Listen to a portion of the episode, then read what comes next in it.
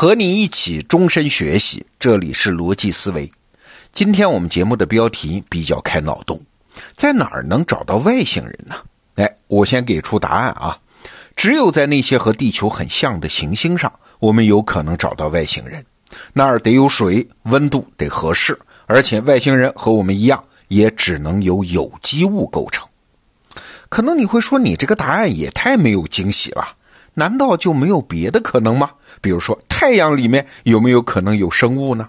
宇宙这么大，哎，光银河系的恒星就有上千亿颗啊！我们人类生活的地球只是宇宙中的一粒尘埃呀！我们的地球人视野狭窄呀！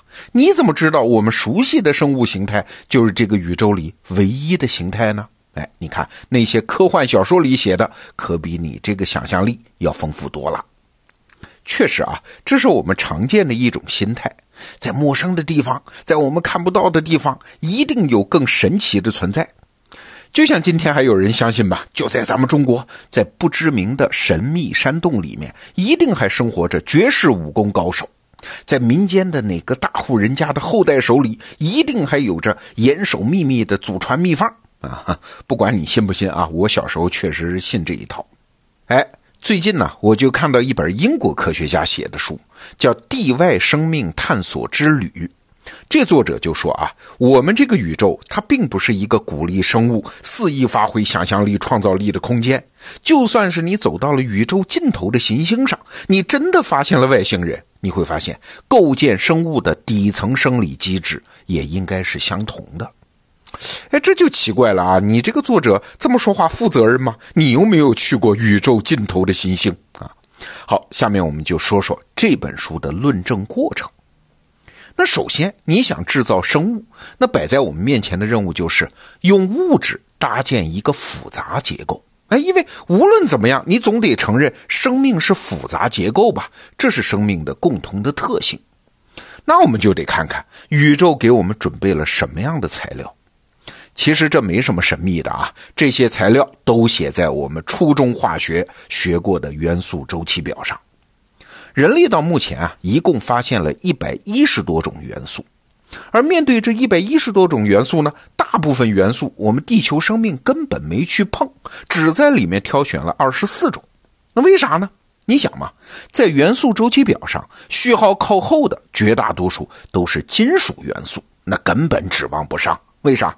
首先，它们在宇宙里面的存量很少，但是更重要的是，序号越靠后，就是在元素周期表上序号越靠后，这些元素就越不稳定啊。有的时候，它们的存在只能维持零点几纳秒那么短。那你想，这些元素自身难保，哪里还会形成稳定的生命呢？好了，那序号靠前的元素呢，还得排除惰性元素。啊，那这么除三去五打八折，最后能够扛起制造生命大旗的，只能是四种元素，那就是碳、氢、氧、氮四种元素。而这四种元素呢，刚好就是在元素周期表上排除掉惰性元素之后，宇宙里面含量排名从第一到第四名的元素。什么概念？就是它们存量多嘛，在宇宙里面材料丰富嘛，那你要用来制造生命，这个好处当然是很明显的。那在这四种元素里面呢，起核心作用的是碳。为什么是碳呢？因为碳在化学反应里面，它的可塑性非常强啊。高中我们是学过，碳的化合价从负四到四有八种状态。那翻译成大白话，就是在合作这件事上，人家碳元素摆开的姿态是：我怎么都行，看您怎么方便啊！所以氢、氧、氮这三种元素和碳都能够发生反应。那这么一来，碳元素就变成了我们人际关系里面说的那个叫结构洞啊，就是交际花，每个人都愿意和它发生联系。围绕着碳元素，就能搭建出一个长长的合作链条，各种元素都能在上面找到自己的位置。那这种碳链啊，也就是我们经常说的有机物嘛。它的最大特点呢，是用极少的原料能拼接出无比丰富、结构复杂的物质。听到这儿，你可能会问：那除了碳以外，其他的元素能够扮演这个交际花的角色吗？哎，答案是有，但是不太好用。比如说硅，科幻小说里面，我们经常听到一个词儿啊，说我们熟悉的生命世界是碳基生命，而世界上呢还有可能有硅基生命。但是说实话，硅在各方面的表现比碳差很多呀。就算您是上帝，您可以制造生命，但是我敢担保，只要世界上有碳，你就完全没有必要去用硅，因为碳太好用了。那要想制造生命，接下来我们就必须提到一种非常重要的物质——氨基酸。氨基酸这个词儿好像很神秘，很多保健品都拿它来吹牛。其实氨基酸是啥？它就是一种非常常见的有机物嘛，主要成分就是碳、氢、氧、氮四种最简单的元素。我们人体的蛋白质就是由二十种氨基酸构成的。那问题来了，为什么一定得是氨基酸呢？它就不能是其他的呢？哎，因为氨基酸很可能是这四种元素在形成复杂结构的时候一种最佳的组合方式。这话是什么意思啊？为了便于你理解，我来打个比较通俗的比方。如果啊，我们把碳、氢、氧、氮这四种元素比喻成唐僧、孙悟空、猪八戒、沙和尚这四个人。那唐僧是碳元素啊，它是整个组织的结构洞，是连接其他元素的。孙悟空呢是氧元素，比较活泼。猪八戒和沙和尚就是相对没那么活泼的氮和氢。那这个分工就非常合理嘛。那我们可以想象一下啊，如果我们把他们这个四人团队重新搭建一次，大概率上他们还会像现在这么分工啊。这个组织关系不是偶然的，符合他们各自的天然属性。而氨基酸的出现呢，也是同样的道理啊。一旦你凑齐了碳、氢、氧、氮，这氨基酸就会应运而生。人类在不同的时间和地点，它都发现了氨基酸。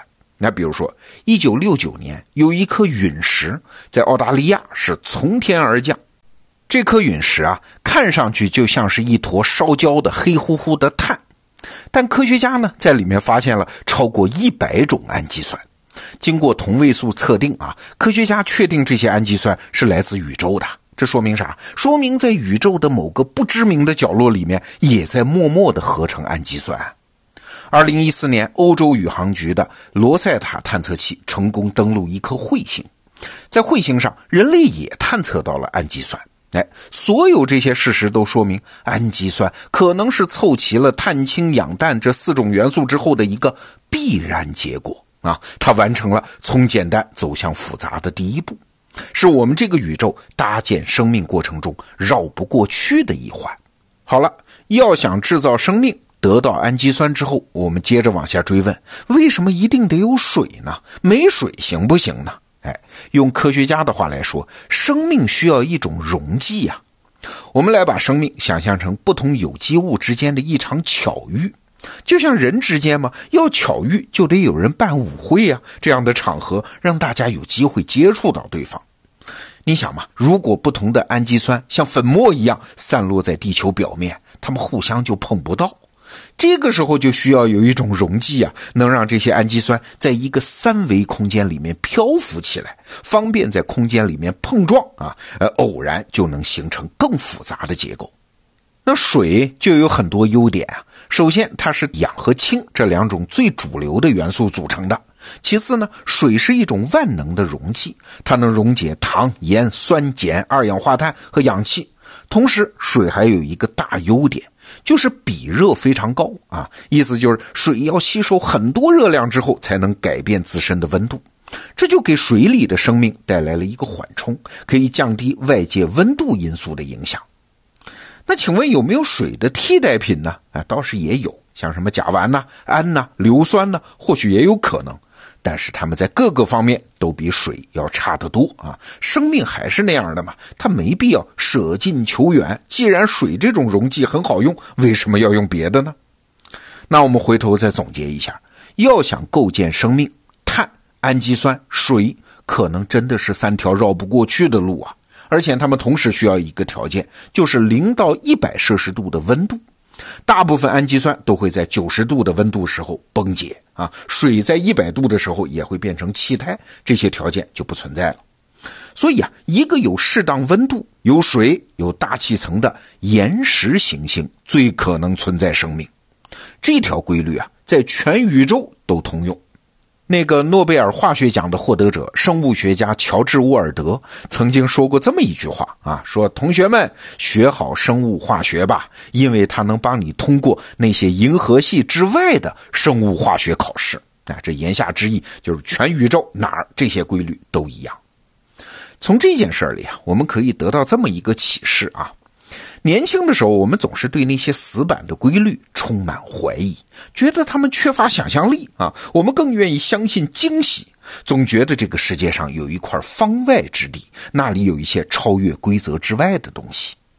但是，随着我们对世界了解的加深，我们发现这个世界其实在底层规律上到处都一样，这儿和那儿没有什么区别，一切都在那些规则的统领之下。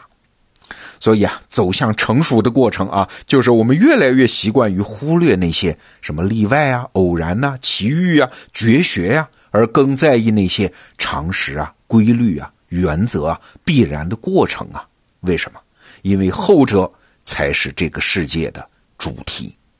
好，这个话题我们就聊到这儿。逻辑思维，明天见。